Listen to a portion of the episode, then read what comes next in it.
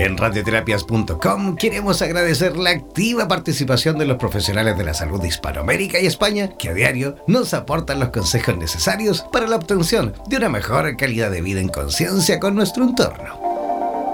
Gracias por ser parte de los más de 30.000 profesionales inscritos en nuestra comunidad. No dejes de ingresar a nuestra página web e infórmate de la posibilidad de ser parte de nuestro staff de locutores o locutoras desde cualquier lugar del mundo. Somos la radio oficial de los terapeutas y profesionales del área de la salud presentes en 32 países a través de nuestras cuatro estaciones en español, portugués, inglés y ruso. Hazte parte de nuestras redes sociales y ayúdanos a construir la red de terapeutas más grande del planeta. Somos Radioterapias. Somos lo que sentimos. En radioterapias.com. Somos lo que sentimos.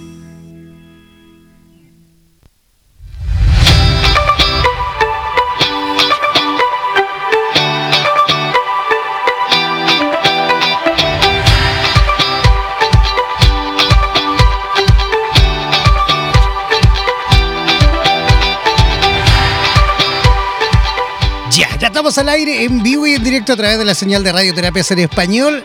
Ya listo y dispuesto y conectadísimo, por supuesto, con la ciudad de Santa Fe en Argentina, con la guapísima Carla Corolo. ¿Cómo andás, Jan? ¿Todo bien? Bien, ¿y tú? ¿Cómo están las cosas por allí?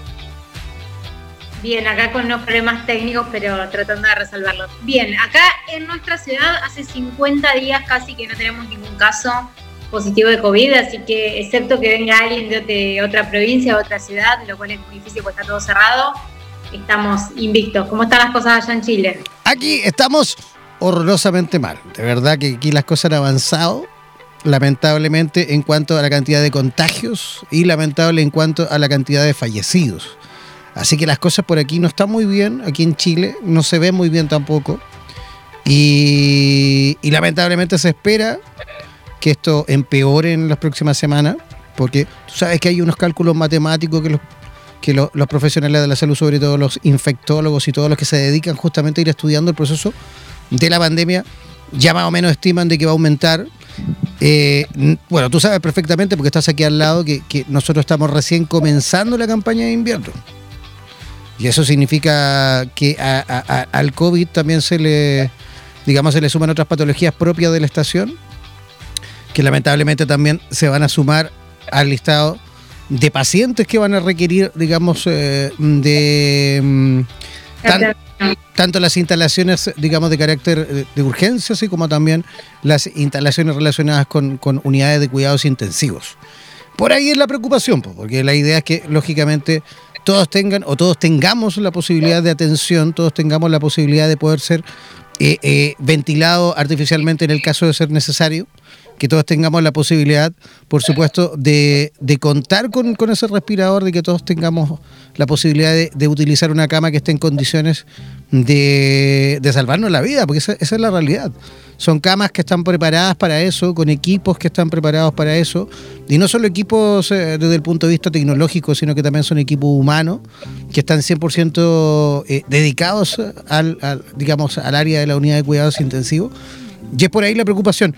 A ver, todo esto, todo esto eh, podría, por supuesto, prevenirse, todo esto podría ser... Eh, eh, el final de esta historia podría ser muchísimo mejor si realmente todos hiciésemos caso, si todos tomásemos las precauciones, si todos realmente nos quedamos en casa y si todos seguimos haciendo las cosas como tienen que ser. Ya basta seguir echándole la culpa a los políticos, es que al final la responsabilidad es de cada uno. Los políticos tienen su responsabilidad, nosotros tenemos la nuestra y, comienza por eso, ¿no? Por quedarse en casa al menos, por, confinarse de verdad a conciencia y, no olvidar nunca, que es lo que siempre digo, hay un montón de gente que está trabajando en este minuto, hay un montón de gente que quisiese quedarse en casa y no puede, hay un montón de gente, eh, me refiero al personal sanitario, al personal de aseo, eh, que ya quisiesen ellos quedarse en casa, pero no pueden, tienen que trabajar y tienen que justamente dedicarse a lo que ellos estudiaron y demostrar justamente eh, ese, nivel de, mm, digámoslo, de, conciencia y ese nivel realmente de profesionalismo que, han demostrado, porque tenemos que sacarnos el sombrero, yo creo que por cada uno de, de, esas personitas que en toda Latinoamérica y el mundo están, por supuesto, dando la vida, literalmente. Ya han muerto aquí en Chile médicos y enfermeros eh, contagiados por COVID. Y bueno, yo sé que esto a lo mejor no tiene nada que ver con el tema principal del día de hoy, que vamos a hablar de la, de la, de la felicidad. Pero en cierta medida. En cierta, apartado, pero bueno. pero en cierta medida sí, ¿no? En cierta medida, claro que sí. O sea, si realmente queremos optar por una, por una felicidad que yo estoy convencido que si va a llegar en algún minuto, en algún minuto vamos a salir de esta, de esta pesadilla, vamos a despertar de esta pesadilla. De hecho, hasta los perros me están diciendo que sí, ¿viste? Sí, estoy escuchando que se están peleando. Hay un montón de perros allá abajo, parece peleándose porque siento ya hace rato. Generalmente yo tengo un perro chico acá abajo que ladra y, cuando ladra es, muy poquito porque pasa alguien por ahí, yo le bajo el volumen y pasa piola, como se dice en Chile. Pero pasa que se están matando allá abajo un, número más o menos que se escuchen de ahí. ¿Ah? Pero bueno, bueno, entremos, entremos de lleno a la felicidad, ¿pues te parece? ¿Vale?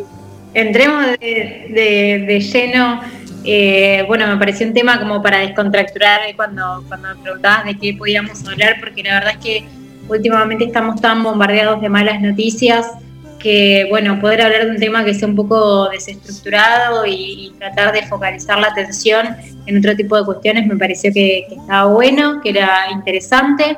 Y, bueno, más que nada, bueno, ahí le tiré la pregunta, ¿qué? Pregunta sobre la felicidad, ¿qué es la felicidad? Me tiran como primera pregunta, dale, genial. Eh, sirve como disparador, ¿no? Eh, obviamente que no existe una concepción única de lo que es la felicidad.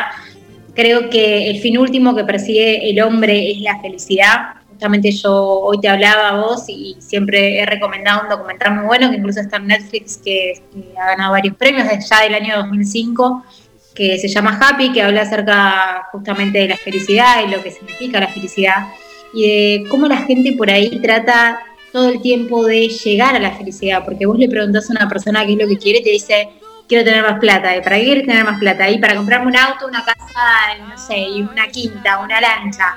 ¿Y para qué quieres todas esas cosas? Y si vos seguís repreguntando, preguntando, siempre el fin último es querer ser feliz, ¿no? Eh, y está esta concepción de, bueno, ¿qué es lo que realmente significa la felicidad? ¿Qué es lo que queremos? Eh, ¿Qué es lo que quiere cada uno? Porque existen tantas concepciones de felicidad como personas existen. Entonces yo te puedo decir una definición más o menos de lo que puede ser felicidad que tal vez es totalmente opuesta a lo que vos consideras que es felicidad. Yo creo que hoy por hoy... Para ti, ¿qué es, por ejemplo, felicidad? Con toda la pandemia que estamos viviendo. Para ti, ¿qué, para ti, ¿qué sería felicidad? Para mí felicidad es poder hacer eh, lo que me gusta, compartir tiempo con los que quiero y siempre seguir aprendiendo. Em, yo, bueno, como trabajo con pacientes en fin de vida, mi concepción en cuanto a la vida, a la muerte, al tiempo que tenemos acá, se ha relativizado mucho eh, a nivel positivo, ¿no? Eh, sin embargo, probablemente si vos me preguntabas hace unos, años atrás qué era para vos la felicidad, y la felicidad era poder recibirme, poder estudiar lo que quería, poder, y si me preguntabas más atrás, y la felicidad era, no sé, ir al colegio, compartir con amigas, y es una cuestión que va variando mucho porque no es un estado en sí. En realidad lo que tiene que ver es una cuestión de eh, momentos que empezamos a aprender y que somos felices y que realmente uno se queda como detenido como diciendo, che, en este momento me siento muy pleno conmigo mismo, es como que se detiene el tiempo, uno no se da cuenta que el tiempo está pasando y ahí eh, es cuando realmente yo creo que uno puede hablar de un estado eh, entre comillas, porque cuando hablo de Estado no hablo de una cuestión de continuidad, pero sí de felicidad, ¿no? ¿Vos qué es para vos la felicidad? Fíjate que eh, yo podría decir que la felicidad, a ver, yo lo podría describir de una forma súper simple. ¿eh? Para mí la felicidad es tan simple como la ausencia de miedo.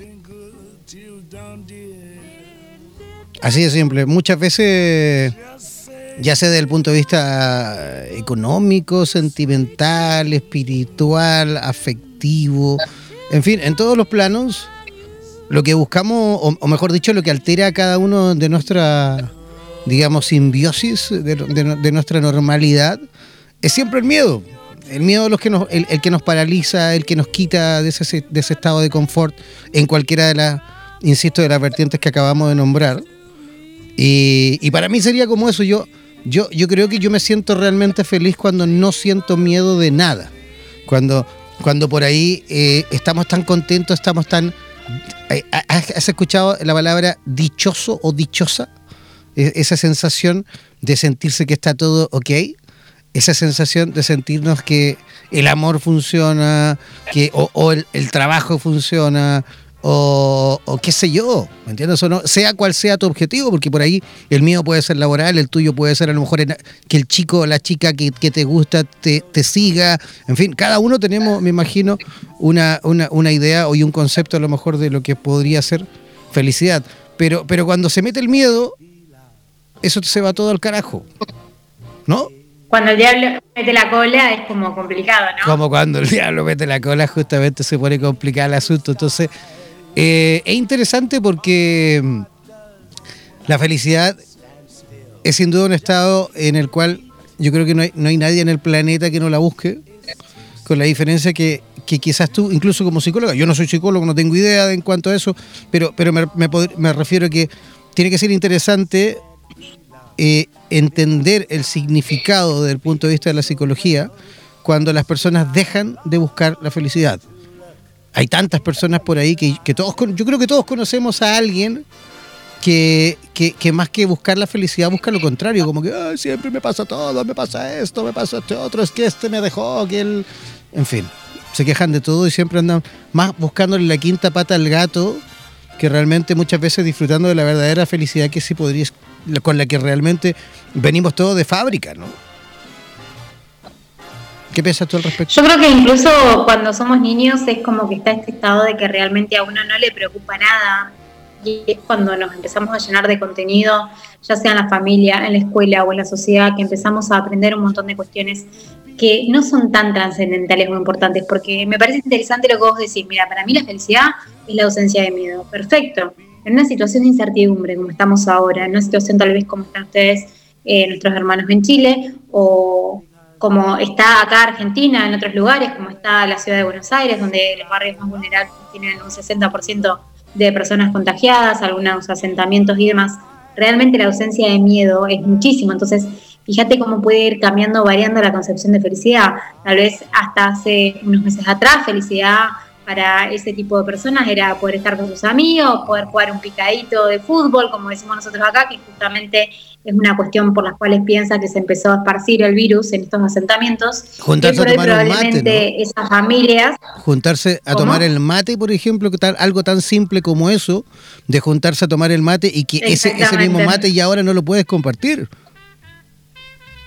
cada uno tiene que estar con su mate, entonces cuestiones que son de unión de repente no se puede y tal vez el día de mañana cuando lo podamos tomar es como decir, che, este es un estado de felicidad o como vos decías, me siento dichoso, pero imagínate que ese tipo de personas que realmente están atravesando una situación así, es probable que si vos le preguntes hoy por qué es la felicidad, probablemente ellos digan, che, no, la verdad que la felicidad para mí es estar sano y no me da cuenta, o la felicidad era poder acostarme y, y escuchar a mi mamá que tenía al lado y ahora estamos como aislados, como separados, como no poder acercarnos. Entonces, tenemos que realmente empezar a tener otra mirada sobre las cosas, otro valor, dejar de querer universalizar los sentimientos o las sensaciones, entender que, bueno, cada persona tiene diferentes sentimientos que los expresa y los siente de maneras diferentes también, y que según la sociedad en la que vivimos, según las circunstancias y un montón de cuestiones, también lo vamos a experimentar así. Hoy por hoy creo que hay un sentimiento universal que es la incertidumbre o la angustia frente a lo que estamos viviendo, si esto va a pasar, si no va a pasar, si un montón de cuestiones. Sin embargo, ¿qué hacemos? Seguimos adelante y creo que nos empezamos a plantearnos metas porque como vos bien decís, muchas de las personas tenemos esta cuestión de la resiliencia de la que hablábamos la semana pasada, de decir, che, la verdad, a pesar de todas las circunstancias, yo quiero tener otra mirada de la vida. El problema es cuando nos absorbe tanto eh, la angustia, el malestar, el miedo, como vos decías, que realmente dejamos de experimentar situaciones o momentos felices. Yo veo que acá están como locos, eh, parece que el tema picó mucho. Y me parece muy interesante lo que está diciendo Caro, que eh, la felicidad no es un destino, que eso también es una cuestión que, yo he estudiado, sino que en realidad la felicidad la vamos encontrando en el camino. Y eso es lo que no nos enseñan. Es como que nos dicen, no, el objetivo tuyo último tiene que ser feliz. Entonces, nunca llegamos a esa felicidad porque uno dice, che, voy a ser feliz cuando me reciba, te recibís. No, voy a ser feliz cuando trabajes, trabajas. No voy a ser feliz cuando empiezo a hacer plata. empezar a hacer plata. No, voy a ser feliz cuando con esta plata pueda viajar. Y es como el burro y la zanahoria, nunca llegamos, porque en realidad nos ponemos objetivos o expectativas que son demasiado altas cuando en realidad no nos estamos dando cuenta que la felicidad puede llegar a ser todo lo que nos rodea. Por ejemplo, yo ahora que tengo frío y estoy calentita al lado del calefactor, eh, para mí esto podría ser un momento de felicidad, nada más que lo damos tan por sentado que no nos damos cuenta, perdemos el contacto con las cuestiones básicas o esenciales y realmente terminamos transformándonos en personas que nos sentimos inconformes con todo y que nada nos alcanza y que nos revolcamos en la queja y que yo sería más feliz si vos fueras distinto, por ejemplo, esto me dicen en, las parejas, si él fuera distinto yo sería feliz. Bueno, pero si él fuera distinto, no estarías con él, no lo hubieras conocido, no. Pasan un montón de cuestiones y tal vez la otra persona cambie y después dice, no, pero antes no era así, ¿por qué cambió? Y en realidad es como que tratamos que lo externo nos dé la felicidad, ya sea una pareja, un objeto, una situación, un trabajo, cuando en realidad me parece que tiene más que ver con una cuestión interna, con una actitud que puede tomar uno hacia la vida, ¿no? Sin duda, de hecho, de hecho el, maravilloso científico moderno denominado Eduardo Punset, o Eduard Punset porque es catalán, que se murió hace poquito, se murió hace, yo creo que un año, quizás un poquito más, el tiempo pasa tan rápido que no me doy cuenta. Pero Eduardo Punset justamente decía eso, ¿eh? con respecto a la felicidad, lo que acabas de decir, decía que, que la felicidad, como era, si la puedo, la puedo formular tal cual lo decía, pero era algo así como la felicidad se encuentra escondida en la sala de espera de la, de la misma felicidad. ¿Me entiendes? O sea, en esa, en esa búsqueda de, esa meta en cuestión, todos tenemos una meta, un objetivo, y en ese trayecto, al llegar a esa meta, digamos, en ese trayecto para encontrar esa meta, para lograr ese objetivo, ahí está la felicidad en esa sala de espera, ¿no? En ese camino, en ese trayecto en el cual vamos viviendo felices. De hecho, él ponía un ejemplo maravilloso para explicar lo mismo. Y, a mí me encantaba, porque él, al igual que yo, él era un amante de los animales. Yo soy animalista, pero al máximo tengo dos gatos que son, te lo juro que son como mis hijos. Y, él decía que él había notado esto en el, en el mundo animal, en su mascota, porque él tenía dos perros y él decía, la describía con nombre y todo en sus libros, ¿eh? y él decía que, sus perros cuando él le iba a dar la comida, que yo creo que a todos nos ha pasado, cuando llegas a la cocina, tomas el paquete de comida o la caja de comida de alimento y el perro empieza a saltar como loco. ¿Me entiendes? Antes de que le dé la comida, ¿no? El perro salta, salta, salta, salta, salta, salta, vuelto loco feliz, le da la comida y se acabó porque ahí empieza a comer y es como que el estado de euforia pasa, ¿no? Entonces, él lo describía maravillosamente bien, ¿no? Es, esa es la felicidad. Ese camino que tenemos para llegar a, la meta y al objetivo final es, eh, sin duda, a lo mejor el momento de más éxtasis, de, felicidad absoluta antes de lograr el objetivo y esa meta fundamental. No sé, está, está muy bien lo que decía él, a mí me encantaba, eh, eh, digamos, reflexionar con respecto a eso y lo encuentro sin duda interesante. Eh, no sé, si quieres aportar algo lo mismo. Mira, yo lo que creo es que hay muchos momentos en los cuales no sabemos que somos felices y nos damos cuenta después con el diario del lunes. Como cuando uno dice, che, la verdad es que yo pensé que la estaba pasando re mal en ese momento, pero era recontra feliz. Sobre todo como cuando bien vos decís, estamos a punto de lograr un objetivo. Pensamos que lo que nos va a dar felicidad felicidad es el objetivo final. Y muchas veces no nos damos cuenta de que no estamos disfrutando el camino y lo que nos hacía bien o realmente lo que nos llenaba era esa, era esa búsqueda de querer alcanzar esa situación.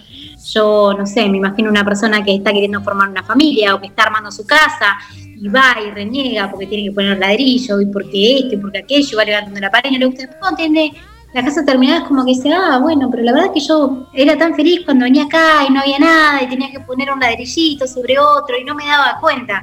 Porque muchas veces estamos tan absortos en lo que puede llegar a ser el resultado final que perdemos de vista todo lo que significa el trayecto. Entonces, estamos viendo como la cima de la montaña sin ver todo el paisaje que nos puede llegar a ofrecer. Eh, yo creo que esto es muy interesante para poder aplicarlo en el día a día.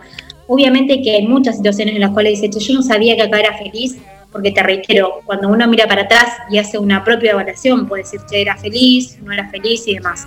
Pero realmente cuando nos ponemos ciertos objetivos y lo ponemos como si fuera la fuente de todo, eso es lo que nos termina dañando, lo que nos termina quitando felicidad, porque de repente uno dice, che, cuando tenga un montón, un montón de cosas voy a ser feliz, y cuando las tienes, che, pero no me siento bien. No me siento feliz. A mí me, gusta mucho la canción que, sacó Residente de Calle 13, bueno, que ya no es más de Calle 13, que se llama René, donde él realmente dice, yo antes era muy feliz, o sea, me encantaría poder volver a cuando no me dejaban entrar al boliche, cuando me juntaba con mis amigos, cuando, salía mi mamá a gritarme que estaba la comida, cuando no tenía ni para, vestirme. Y uno dice, ¿cómo uno puede querer, querer volver a ese estado? ¿Por qué? Porque tal vez el objetivo que uno persigue es decir, che, cuando yo tengo un montón de cosas voy a ser feliz. Y cuando las tienes, ser esto no vacío. Al final esta no era la respuesta. Claro, me siento mucho más feliz cuando era niño y no tenía nada que ahora que lo tengo todo. Sí, claro, claro que tiene sentido. Claro que tiene sentido. Hay, hay una, hay una, mm, ¿cómo decirlo? Hay, hay una mezcla de sensaciones con respecto a todo eso, porque eh, una, una, esa, esa maldita eh, sensación que tiene el ser humano de, constantemente buscar la felicidad por todos lados, incluso teniéndola, ¿no? O sea, como que, como que nunca eh, es suficiente, ¿no? Como que nunca, nunca realmente lo tienes todo. Puedes tener al mejor hombre o mujer de tu vida a tu lado. Y no, siempre le vas a encontrar algo, ¿no? Siempre va a haber alguien mejor que él o que, ella, ¿no? Eh, estás en un trabajo, pero tú quieres el otro trabajo que ganas más y tienes, en fin. Todo, todo siempre tiene, por supuesto, distintas aristas y estamos constantemente empeñados en, buscar eso y en...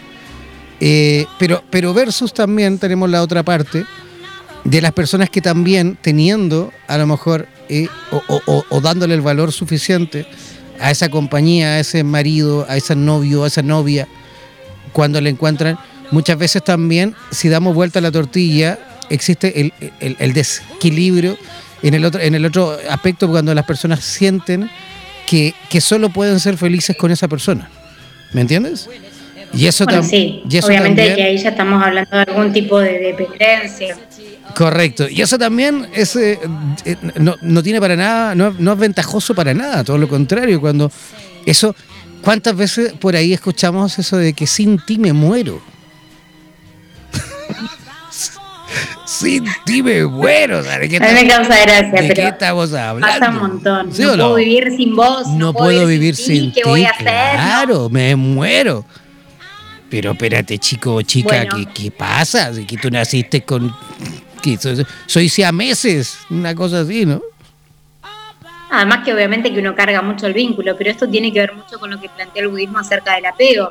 El budismo plantea que la causa de todo sufrimiento humano es el apego, y el apego a todo, incluso a, nuestro propio cuerpo, a nuestros propios logros. Por eso, a mí cuando me dicen, che, eh, esta cuestión que te dicen, vos, vos quién sos o qué haces, y uno tiene como la costumbre de decir, che, sí, yo soy psicóloga, o yo soy esto, o yo soy lo otro, en realidad no, digamos, yo soy Carla, soy una persona, soy hija, hermana, tía, eh, madre de un perro y, es como que uno se empieza a perder en los títulos y en las cuestiones que uno tiene, esto es mío, y en las cuestiones de pertenencia y en las cuestiones del ego, no nos damos cuenta que nada nos pertenece ni siquiera a nuestro cuerpo, porque nuestro cuerpo, si se quiere, desde algunas filosofías eh, orientales o desde cuestiones religiosas o espirituales, nuestro cuerpo nos es prestado durante cierto periodo de tiempo y uno después, bueno, el cuerpo, chao, digamos, o sea, en el tiempo se va gastando. Eh, entonces, estamos tan apegados hacia nosotros mismos, hacia nuestra personalidad, hacia nuestra persona, hacia nuestros títulos, hacia nuestros logros, hacia nuestro que empezamos a perder humildad y realmente no nos damos cuenta de lo básico. Por eso a mí me cuesta mucho, sobre todo acá en Argentina hay educación gratuita en la universidad, que eso está buenísimo. Eh, y a mí me pesa mucho cuando por ahí mis pacientes vienen y me dicen, no, porque yo podría haber estudiado, no como vos, que sos una profesional. Yo, no, a ver, yo no soy una profesional. Sí, estudié eh, unos años, sí, tengo un título, si vos querés llamar a eso profesional. Pero antes que nada soy una persona, soy un ser humano, tengo sentimientos. Eh, tengo empatía, que es una cuestión, si se quiere, básica para la psicología, pero también podría ser psicóloga y ser muy poco empática, como existe. como existen también médicos u otras profesiones de la salud que vos decís realmente se necesita de vocación y no la tienen, pero tenés el título habilitante, entonces tener un título no te hace ni más ni menos persona, pero la sociedad de cierta manera nos inculcó eso. La sociedad nos enseñó qué es lo que tenemos, tenemos que tener para ser felices. ¿Tenés un celular? pero ese celular es el último, porque si no es el último, o no es muy bueno, o no tenés mucha memoria, no sacaste foto, no sacaste foto de la comida que estás comiendo, si saliste, no sacaste foto de que estás sonriendo. Y después tenemos esta falsa felicidad que vendemos todos en las redes sociales, que muchas veces no existe. Yo creo que lo mejor que nos mostró la cuarentena es eso. Nos ha mostrado gente que está en pijama, gente que se pone a llorar en las redes sociales porque realmente hay una cuestión de agobio, gente que está sola, gente que está acompañada, gente que se da cuenta que no quiere estar donde está Realmente esta situación nos puso de cara a enfrentarnos lo que realmente queremos ser en la vida, porque el tema de la felicidad tiene que ver con la perspectiva. Estaba leyendo cuando dijimos que íbamos a hablar del tema y bueno, más allá de lo que voy a hablar, que siempre hablo y me playo, vamos a buscar algún dato científico. Y, encontré que habían hecho un, un estudio unos psicólogos en una universidad, entonces habían como categorizado dos grupos, personas que tenían una actitud como más positiva hacia la vida y estas personas que se quejan, que está todo mal, el vaso medio lleno, por la duda pienso mal, entonces si me va bien me pongo contenta y si me va mal no me desanimo, que ese pensamiento, ¡ay! Eso pasa un montón. Y entonces le daban dos diarios, ¿no? Le daban diarios a cada grupo y le decían, bueno, eh, le vamos a pedir que nos digan cuántas imágenes hay en este diario, qué cantidad, qué número de fotos y nos las digan. Y las personas que eran optimistas como que terminaban mucho más rápido que las personas que no lo eran. ¿Por qué? porque en uno de los encabezados decía, deje de contar, el diario tiene 43 fotografías. y las personas que estaban abiertas hacia una actitud eran como que podían ver la globalidad, podían tomar la totalidad. Sin embargo, las personas que eran como más cerradas eran eh, como mucho más estructuradas, cerradas en la tarea y no alcanzaban a ver la totalidad. Entonces se ponían a contar foto por foto y por más que el cartel estaba grande, no lo veían, lo pasaban por alto. Y hay muchas personas que son así. ¿Qué quiero decir con esto? Obviamente que cada uno tiene una noción diferente de felicidad, pero realmente uno puede entrenarse para aprender a tener una actitud más positiva o una actitud más feliz, entre comillas, hacia la vida. Cualquier persona puede hacerlo. Hay muchas personas que tienen alguna revelación porque tienen un accidente o alguien que quieren, pierden a alguien que quieren, o esta misma situación que te hace revalorizar un montón de cuestiones y uno dice, che, la verdad, a partir de ahora no me voy a quejar más por esto no me parece importante, realmente me doy cuenta que, hay cuestiones que tienen mucho más que ver conmigo, con mi interior, que me enriquecen y me hacen sentir bien, ¿no? Toda la razón, de hecho, eh, me hace mucho sentido eso que comentaste de, cómo tuvimos que todos quitarnos la joya, ¿no? Que todos nos quitamos los anillos, los, relojes, las pulseras, los collares, las joyas, me refiero, ¿no? Nos empezamos a, desprendernos de todo porque no nos servía para nada en esta situación. Aquí esta pandemia nos vino a enseñar de que, oye, tengas dinero o no tengas dinero, si estás gordo, obeso, si tienes diabetes, alguna patología, da igual la edad, puedas tener veintitantos, treinta años, arriba de sesenta, el dinero no te sirve de nada. Aquí el dinero no te sirve de nada si vas a llegar a la clínica con, con no sé, vestido de Gucci o, o, vas a llegar a la clínica eh, simplemente con pijama o con pijama el más económico o el más caro. Da igual. ¿Me entiendes o no? Entonces, por supuesto que nos desprendió de todas esas tonterías, ¿ah? que esas cosas que nosotros pensábamos que eran realmente lo valioso, esas cosas que nosotros pensábamos realmente que eran lo que nos hacían felices, y, no era más que plástico, ¿no? Era simplemente eh, cascaritas que uno se ponía encima, eran armaduras que uno se ponía encima, para demostrar o creer por parte de uno demostrar que era más que otro porque, qué sé yo, mi disfraz decía Gucci y el tuyo no. ¿Me entiendes o no? Pero es, interesante justamente ir dándose cuenta y esperemos que, esto, esto que nosotros eh, comentamos y que la gente que nos sigue a través de las redes sociales que también comenta y que hemos estado yo, aunque no lo crean, ahí estoy igual leyendo lo que van escribiendo. Eh, y, es muy, y, es muy, valioso lo que van, lo que ellos también van compartiendo, por supuesto. Y, pero, pero la idea fundamental es que ojalá que, tal cual ellos opinan, eh, con toda sinceridad y, lo que nosotros también pretendemos acá, también se pueda eh, idealmente, eh, ¿cómo decirlo?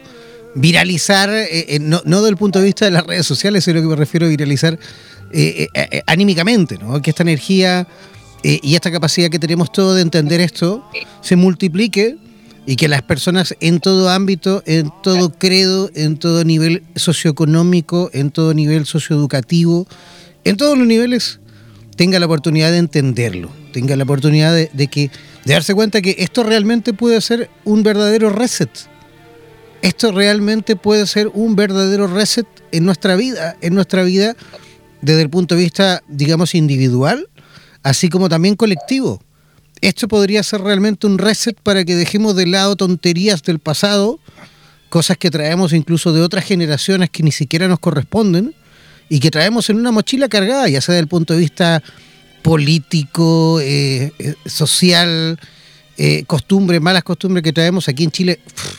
estamos cada vez más separados, cada vez más divididos por historietas del pasado que hoy en día, por supuesto, repercuten un montón. Y a mí en lo personal me hacen justamente odiar cada vez más, por ejemplo, la política. O sea, yo no quiero saber nada con ningún color, ningún sector. Tengo mi, por supuesto, mi, mi inclinación como todo el mundo. Pero, pero por Dios, que, que ganas dan de que esto sea realmente la posibilidad de apretar un botón y que empecemos de cero. De que realmente tengamos la posibilidad de comenzar de cero en la cual no exista la rivalidad de ningún sentido, en la cual empecemos realmente a sentir que, estamos aquí y que todos compartimos un mismo planeta, todos compartimos un mismo espacio y tenemos todos derecho a lo mismo, tenemos todos derecho a, digamos, a la misma educación, tenemos todos derecho a la salud, tenemos todos derecho a ser felices, que ese es el tema principal, que realmente todo el mundo tenga los mismos derechos y beneficios. Pero para que eso ocurra, tenemos que empezar nosotros, ¿no? Hay, hay, hay, una, hay una fábula re bonita, una historia que contaba, perdón, contaba Eduardo Punset, perdón, Eduardo Punset, lo dije recién, eh, Alejandro Jodorowsky, Alejandro, el Jodo, que tuve la suerte de conocer al Jodo en Barcelona hace ya algunos años. Y, recuerdo que el Jodo contaba una historia maravillosa. Mire qué. Sí, el Jodo contaba una historia maravillosa que decía que había un, una aldea ¿vale? Una aldea, un pueblito chiquitito, eh, y en esa, esa aldea estaba a los pies de una montaña. Entonces esa montaña era tan grande y la aldea estaba justo a los pies de esa montaña, que esa montaña tan grande le daba mucha sombra al pueblo, a esa aldea, y por ende tenía muy pocas horas de sol el pueblo. Y eso significaba de que los niños crecían raquíticos porque no tenían la energía, ¿no? Faltaba la vitamina D ahí entonces los niños crecían raquíticos, crecían sin fuerza, no tenían capacidad cognitiva, nada, ¿no? las verduras, las hortalizas poco crecían porque estaba la presencia de esa tremenda montaña que los, cubría y le tapaba esa montaña y no le daba la posibilidad a, la aldea, digamos, de poder desarrollarse en todo ámbito, ¿no? Entonces un día de eh, un día de ellos, de aquellos, eh, despierta el más anciano del pueblo, como siempre, más temprano que el resto, y, se levanta con una cucharita. Entonces sale a la calle caminando hacia la montaña con la cucharita. Entonces la gente lo miraba a la calle. ¿Y dónde está? ¿Dónde va el viejito con la cucharita, no? Y él iba con la cucharita hacia la montaña. Entonces la gente lo queda mirando y le dice, hey, viejito, ¿dónde vas tú con esa cucharita? Voy a la montaña a sacar la montaña. Pero con esa cucharita, decía, todos se pusieron a reír todo el mundo. Con esa cucharita no vas a poder. No, no voy a poder, pero alguien tiene que comenzar. ¿Me entiendes? O sea, tenemos que nosotros, por supuesto, eh, por eso yo recién decía cuando hablábamos de la responsabilidad colectiva de lo que está pasando, de que también la responsabilidad es de cada uno. No podemos pretender que todo venga del Estado, no podemos pretender que, que todo el, el papá Estado, el papá mayor, venga a decirnos qué tengo que hacer para poder salir adelante, venga a decirme qué tengo que hacer para poder ser feliz venga a decirme qué tengo que hacer para poder alimentarme. Con esto no quiero decir que no hay que ayudar, que los estados no tienen, la, por supuesto, la, importancia y, la significación de poder aportar y, ayudar sobre todo a, los más necesitados. Por supuesto que sí. Pero, pero por ahí también eh, creo que a la gente le falta un poquito más, como se aquí Chile, de chispeza, ¿no? De, de, de buscar la felicidad, de buscar la felicidad, de ser esa búsqueda constante de la felicidad. La felicidad no va a venir a golpear tu puerta. La felicidad es una. la felicidad no solo, no solo eh, eh, un derecho, sino que la felicidad también es una obligación. Y es una obligación de cada uno de nosotros. Yo tengo que obligarme a mí mismo a ser feliz.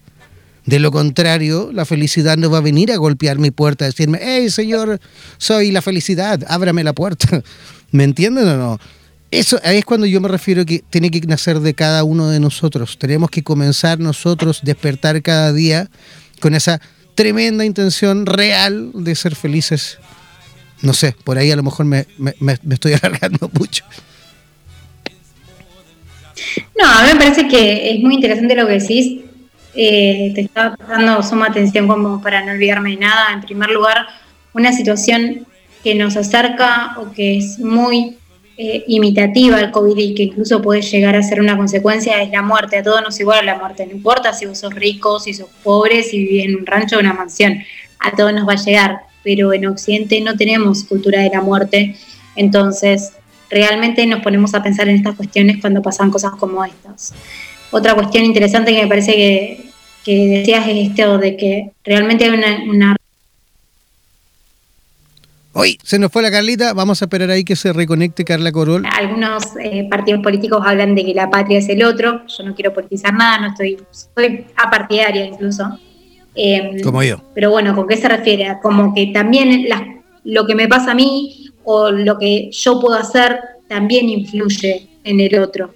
Entonces tenemos que tener como cierta responsabilidad, porque yo puedo decir, che, la verdad que estoy re embolada, quiero salir a la calle, pero si yo pienso que saliendo a la calle no es porque me contagie yo, porque tal vez yo puedo decir, yo me contagio, el tema es que a cuántas otras personas puedo contagiar yo, a cuántas otras personas yo estoy poniendo riesgo por una actitud de egoísmo, de no cuidar al otro, va una cuestión de más allá, de la empatía, si se quiere.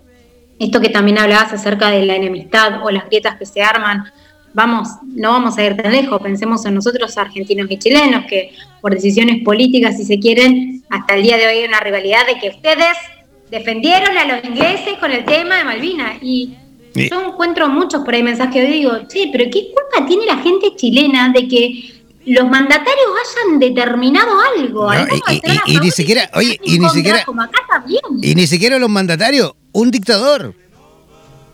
¿Qué quieres que te diga? Era un dictador, ni, ni, siquiera lo elegimos. ¿Qué quieres que te diga? Fue un tipo que ni siquiera lo hemos elegido los chilenos. No olvidar eso, un dictador. ¿Qué vas a hacer? ¿Irte en contra de Pinochet? ¿Me entiendes o no? Entonces, hay muchas cuestiones que no tienen que ver con nosotros, que terminamos haciendo propias y nos terminan enemistando. Vivimos con tanto rencor o con tanto odio, con tanto enojo, ya ni sabemos contra qué, contra la vida, contra un país, contra una bandera, contra un equipo de fútbol acá que somos muy pasionales que no podemos aprovechar las pequeñas cosas porque tiene que ver con la actitud. Y cuando hablabas esto del derecho de la responsabilidad, que todos tenemos derecho a ser felices o que también es una obligación ser feliz, también tenemos que pensar que hay muchas personas que pasan por sentimientos o sensaciones displacenteras, que tienen sintomatología ansiógena o depresiva y que también está bien que les pase eso, pero tenemos que llegar a la raíz de eso. ¿Por qué vivimos mal?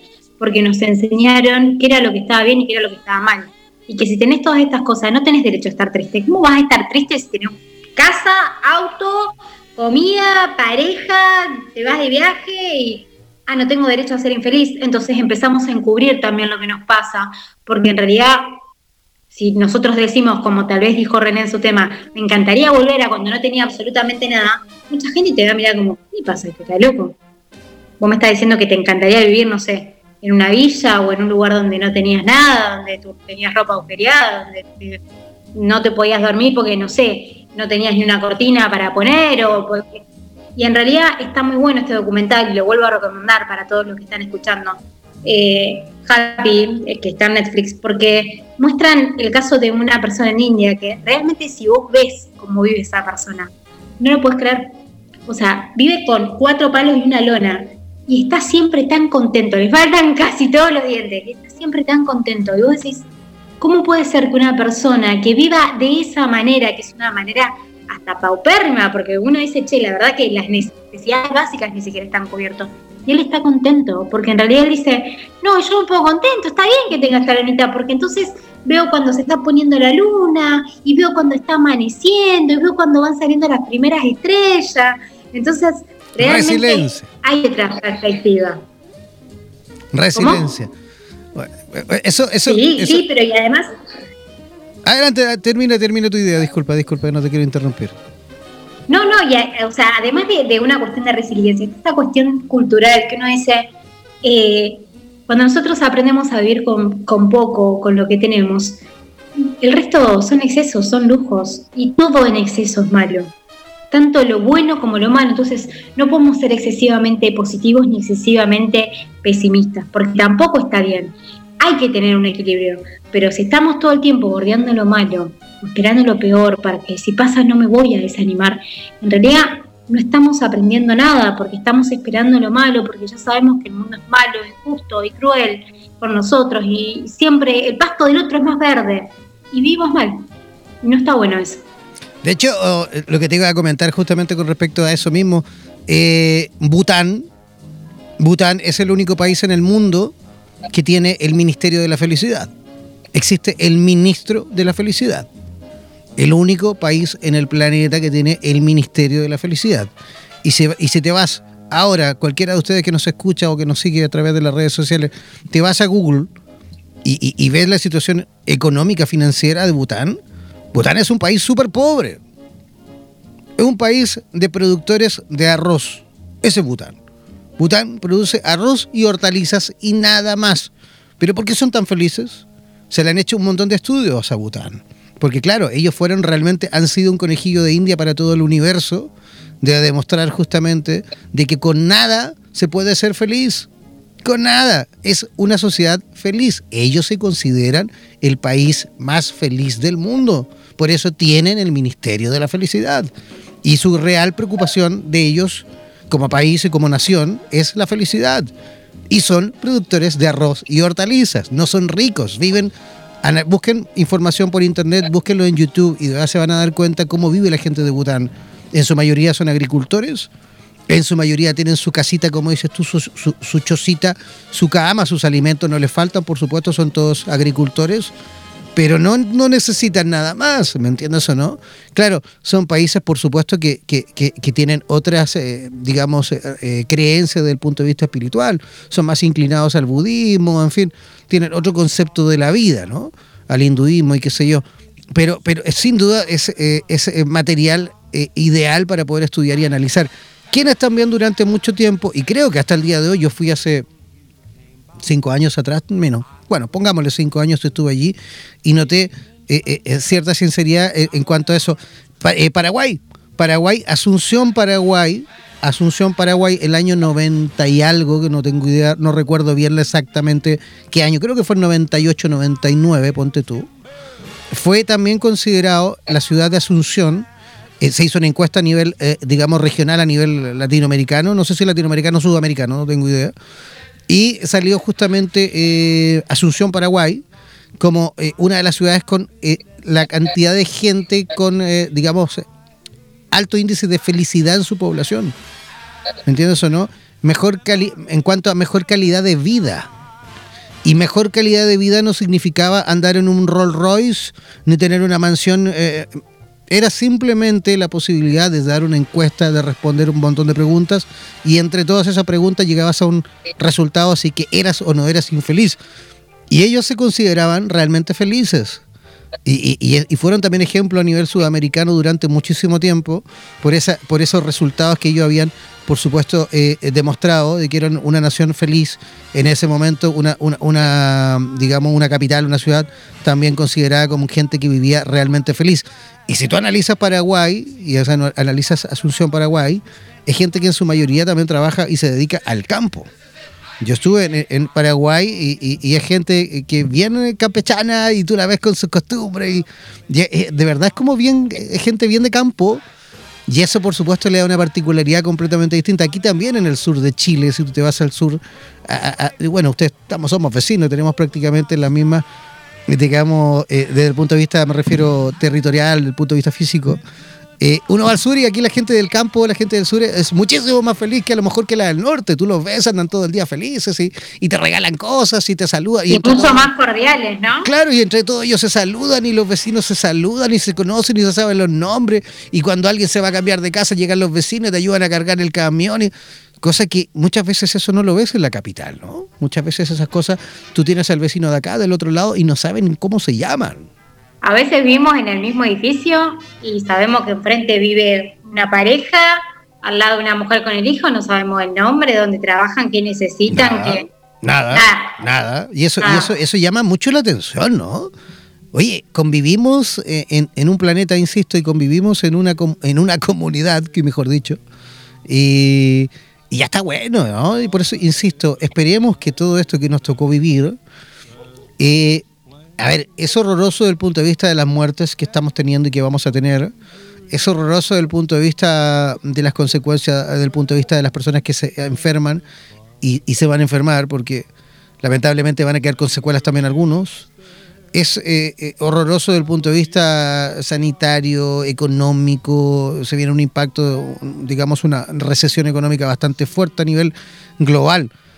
Pero esperemos que, no sé, en el mejor de los casos, en cinco años más, en diez años más, podamos mirarnos a la cara, recordar este tiempo y sonreír y decir, bueno, fue lamentable, pero afortunadamente pudimos dar vuelta a esa página que nos permitió transformarnos en quien somos ahora. Espero que así sea, desde lo más profundo de mi ser. Sí. Espero que así sea. Creo que realmente es importante volver a la esencia y volver a las raíces y que el planeta últimamente nos viene dando muchas lecciones más allá de que de esta enfermedad ahora en sí. Eh, el planeta nos viene dando un montón de señales y un montón de oportunidades y seguimos haciendo mucho daño porque nos creemos dueños de todo y en realidad no somos dueños de nada. Yo creo que cuando uno aprende a vivir más desprendido de todo, hasta de sus propias cosas, de su propio cuerpo, de un montón, no hablo de no tener autocuidado, de no ir al médico, sino realmente no envanecerse con su cuerpo, con sus títulos o con sus estudios o con sus posiciones, vamos a poder vivir mucho más felices en algún punto hay ciertos valores esenciales que perdimos, la empatía, el respeto por el otro, el saludo. Yo acá eh, me subo a un colectivo, los buses allá, calculo que le dirán bus, y yo tengo la costumbre de saludar hola, buenos días, y muchos colectiveros me quedan mirando porque no y entienden. y algunos ni responden porque ya están acostumbrados. La, la, loca de turno, dice, la loca de turno. ¿Qué te pasa esta piba? Porque están acostumbrados a que directamente uno sube, ni te mira, ni sabes quién tenés al lado. Eh, realmente hemos perdido un montón de cuestiones en pos de esta veneración del, ego o del yo, este yoísmo de, bueno, primero tengo que estar yo, segundo yo, tercero yo, y si me queda algo de tiempo veo, sí. Y yo siempre hablo de un egoísmo sano, ojo, no digo que esté mal que uno se preocupe por uno y que busque el bienestar de uno antes que nada, ¿no? Porque si no estoy bien conmigo mismo no puedo estar bien con el otro, pero si mi bienestar lo estoy logrando a costa de dañar a otros, eso no está bueno. Ahí sí estamos hablando de una cuestión egoísta. Y realmente tenemos que darnos cuenta de que tenemos todo para estar bien y para ser felices y que tenemos como el cielo, digamos, ahí entre las manos y no nos damos cuenta recién, nos damos cuenta cuando estamos ante una situación extrema, cuando uno dice, che, no, eh, me estoy por morir, tengo un familiar que se está muriendo, ¿viste? Y uno ahí se acuerda de Dios, de, de, Buda, de todas las religiones, de todo, qué sé yo. Y muchas veces lo que suele suceder es que cuando las personas o esa misma persona se cura de una enfermedad o se sabe lo que fuese, nos olvidamos muy rápidamente porque los seres humanos tenemos un don para eso. Entonces, ojalá que esta experiencia podamos aprender y empecemos a darnos cuenta de que la felicidad consta de pequeños momentos que podemos hacer todos los días. Con tal de que uno empieza a darse cuenta, yo cuando voy por la calle hago este ejercicio, eh, a mí no me gusta el frío. Es más, tengo, eh, tengo una enfermedad que se llama síndrome de Renault, que cuando hace frío los dedos se me ponen azules. O sea, a ese punto. En otra vida habré nacido en el desierto, no sé. Y a veces cuando son esos días que uno está cansado, cargado, que uno no se da cuenta, pues está negativo, ¿viste? No se aguanta. Eh, hago el ejercicio de, de ir caminando por el sol y cuando me pega el sol en la cara agradezco hago este ejercicio de decir, che, qué lindo sentir que el sol me está pegando en la cara. Ese momento, aunque es una milésima de segundo, es como que me puedo sentir feliz, puedo conectarme conmigo, con lo que estoy sintiendo en ese momento. Estamos recontra desconectados de nosotros mismos a nivel esencia. Eso causa mucha la infelicidad. Sin duda que sí. De hecho, eh, creo que alguna vez lo comenté en este mismo programa, no recuerdo, pero este concepto que tienen también los chinos con respecto al sufrimiento que va absolutamente conectado con la felicidad. Porque cuando estamos, tal cual tú lo dices, cuando estamos bien, cuando no pasa nada, está todo bien. No te piensas, no, no te preguntas nada, no te cuestionas nada, está todo bien. Pero cuando basta que, que- que te deje tu mujer o tu, o tu novio, basta que te quedes sin trabajo, basta que te llegue una enfermedad o que, su- o que tu madre o tu hijo lamentablemente se muere. Y ahí es cuando empezamos, porque yo, porque a mí, porque esto, porque este otro Diosito, ayúdame, si vengo todos los días a dejarte una flor, si tú me ayudas para que esto no pase. Y ahí, ¿me entiendes o no? Entonces, por eso ellos, ellos coinciden y dicen, hey, ojo, eh, el sufrimiento va muy conectado con el éxito, porque cuando sufrimos es la única instancia que tenemos los seres humanos para realmente mirarnos hacia adentro y para realmente conversar con nosotros mismos, cosa que no hacemos nunca, porque conversamos con todo el mundo, opinamos de todo el mundo, eh, pero jamás nunca opinamos de nosotros, jamás nunca conversamos con nosotros cara a cara al espejo y decir, oye, che, te estás equivocando, ¿no?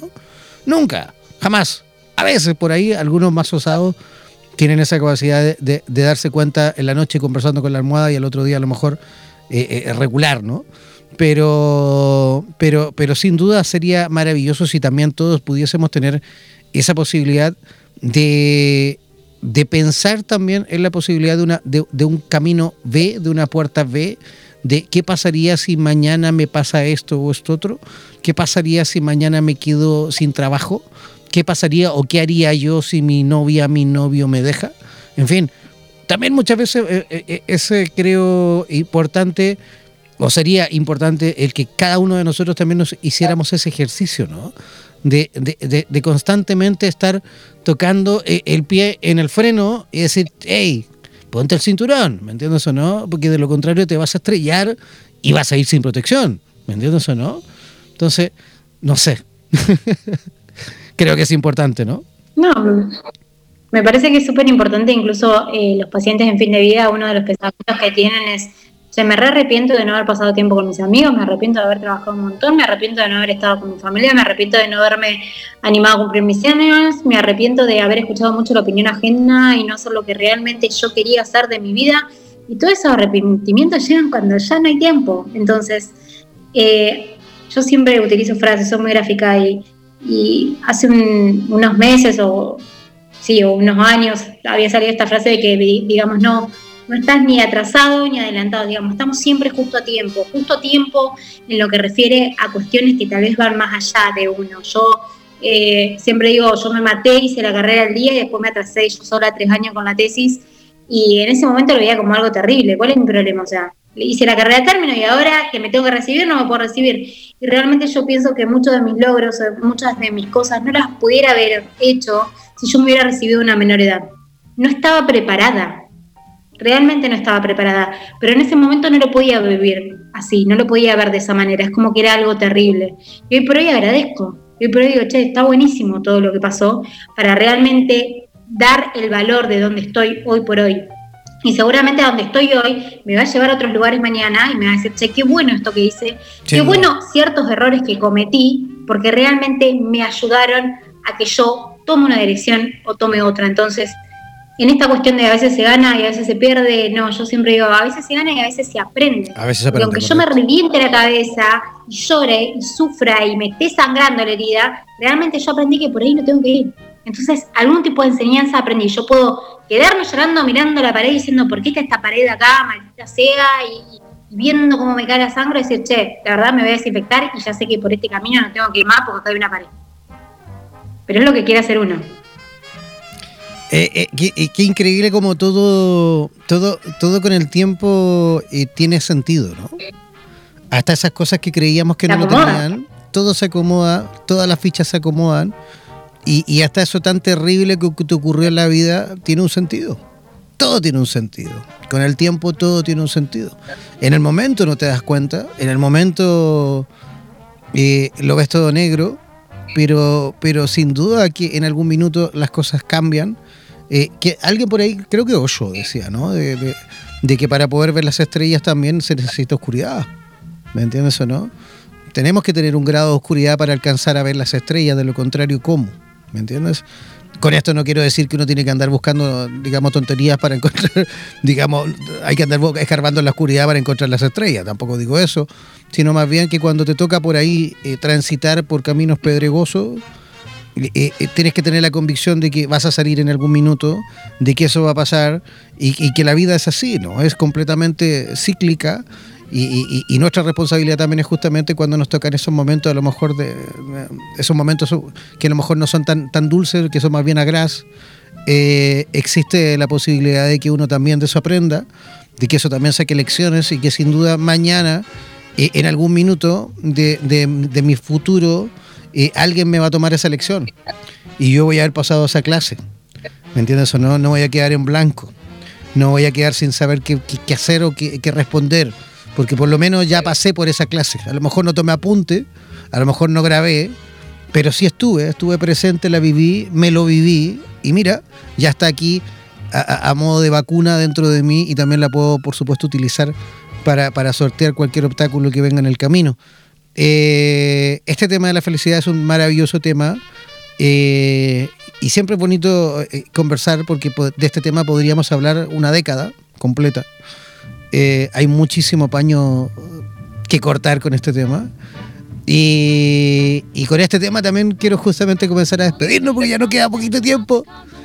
Oye, se pasó volando, ¿eh? se pasó. Se pasó. Además la gente se reenganchó, se nota que gustó. Sí, de hecho le podríamos pedir a la gente también en Instagram que vaya comentando, por supuesto, qué tema le gustaría que, que, que vamos conversando cada semana. ¿ah? La próxima semana en este mismo horario también vamos a tener la posibilidad de volver a conversar. Y, y sí, pues es vital y es interesante de que las personitas que nos escuchan, ya sea a través de radioterapias.com o también que nos siguen ahí a través del Instagram o de nuestras redes sociales, puedan también ir participando justamente, aportando en cuanto a contenido, en cuanto a aquí les gustaría a lo mejor que conversemos todo, porque al final vamos conversando todo. Por ahí nos, nos faltó leer algunos comentarios, pero, pero sin duda que, ellos también quedan ahí, parte del historial, una vez que se, repita, eh, digamos, en Instagram. La gente también podrá opinar y podrá ir leyendo, por supuesto, cada uno de los comentarios no sé si quieres aportar algo más, eh, Carlita, antes de, despedirnos. No, justo ahí te estaba, te estaba escribiendo que se me estaba por cortar, tengo un minuto y medio, pero ya. bueno, Jean, como siempre es gusto hablar con vos. Esta charla estuvo buenísima y encima no sé si la voy a poder guardar, porque eh, tuve una discrepancia ahí con Instagram, el señor Instagram me tiene ahí castigada. ¿En serio? Eh, pero si no, obviamente siempre Sí, sí, bueno, si yo por ahí me la mando un poquito de Instagram me castiga. bueno, eh, va a quedar grabado, va a quedar grabado en audio en radioterapias.com. Eh, Perfecto. Va a haber ahí una en los podcasts. Es un tema muy interesante y siempre está bueno porque uno puede darle una impronta personal y creo que siempre que hablemos desde nosotros, desde las propias experiencias, la gente lo asimila mucho mejor que si uno lo cuenta como, che, la felicidad según la etimología es tal y tal cuestión y para ser más felices la ciencia recomienda que hay que hacer esto y aquello. No, yo te digo, la verdad que a mí lo que me hace feliz es esto, lo que no me hace feliz es lo otro, me rompí la cabeza contra la pared haciendo esto y, y está buenísimo que cada uno vaya armando sus propias definiciones, que nos demos cuenta que los sentimientos no son universales, que cada uno lo experimenta de manera diferente y que bueno, estamos acá para vivirlos, para charlarlos lo, maravilloso, lo maravilloso, del pensar, del conversar, del debatir, de, en fin, ¿vale? Un besote gigantesco, Carlita. Nos encontraremos en la próxima semana, Nos encontramos la semana que viene. Un abrazo gigantesco. Yo también comenzando a despedirme a través de todos los que nos escuchan a través de nuestra señal de radioterapias.com, de nuestra radio en español. Eh, feliz como siempre de la cantidad de gente que nos escucha. Y, y, nos reencontraremos en otro programita más siempre. Atentos a nuestras redes sociales, sobre todo a nuestro Instagram y a nuestro Facebook, que por ahí vamos, digamos, publicando y promocionando cada uno de los eh, programas. Un abrazo gigantesco. Chao, chao, pescado.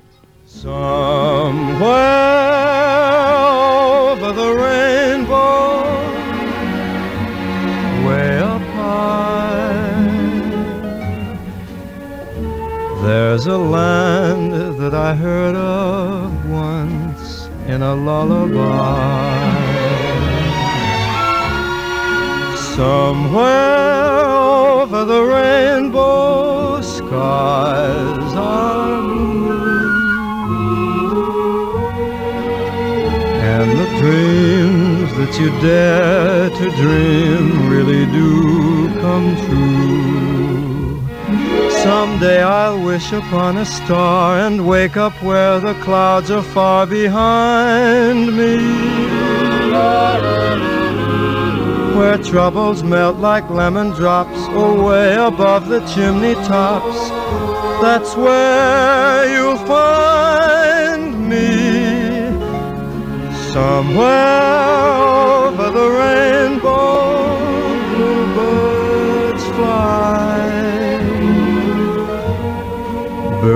fly over the rainbow. Why then, oh, why can't I?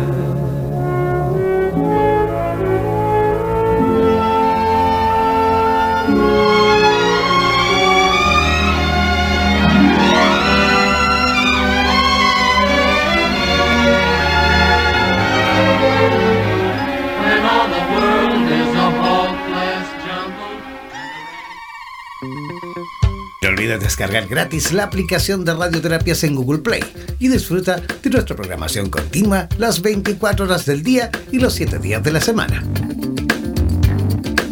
En radioterapias.com somos lo que sentimos.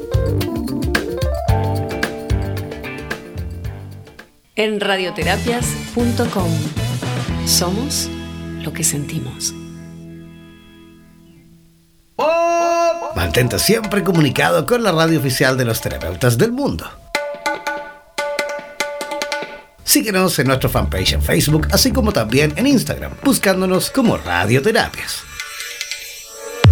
Además, podrás comunicarte en directo con nosotros a través de nuestro WhatsApp, el más 569-7242-7060, más 569-7242-7060. No olvides que en radioterapias.com somos lo que sentimos.